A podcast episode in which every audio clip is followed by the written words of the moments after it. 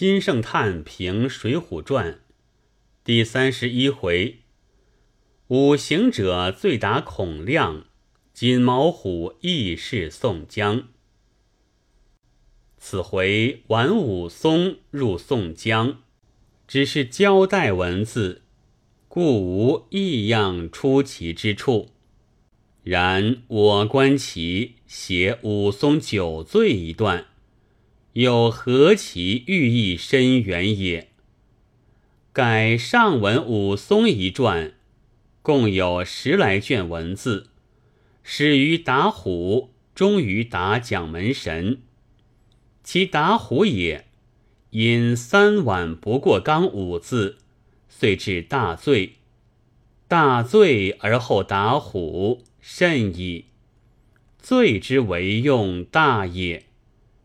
其答蒋门神也，又因无三不过望五字，至于大罪。大罪而后答蒋门神，又甚矣。罪之为用大也。虽然，古之君子，才不可以终事。利不可以终事，权势不可终事，恩宠不可终世。盖天下之大，曾无一事可以终事，断断如也。乃今武松一传，偏读始于大罪，终于大罪，将无教天下。以大罪独可终世乎哉？是故怪力可以屠搏大虫，而有时亦失守于黄狗；神威可以单夺雄镇，而有时亦受缚于韩熙。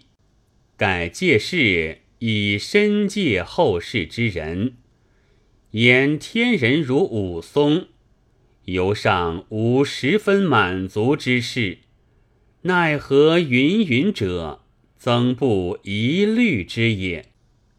下文将入宋江传矣。夫江等之终皆不免于拒窜水泊者，有破之必入水泊者也。若江等生平一片之心。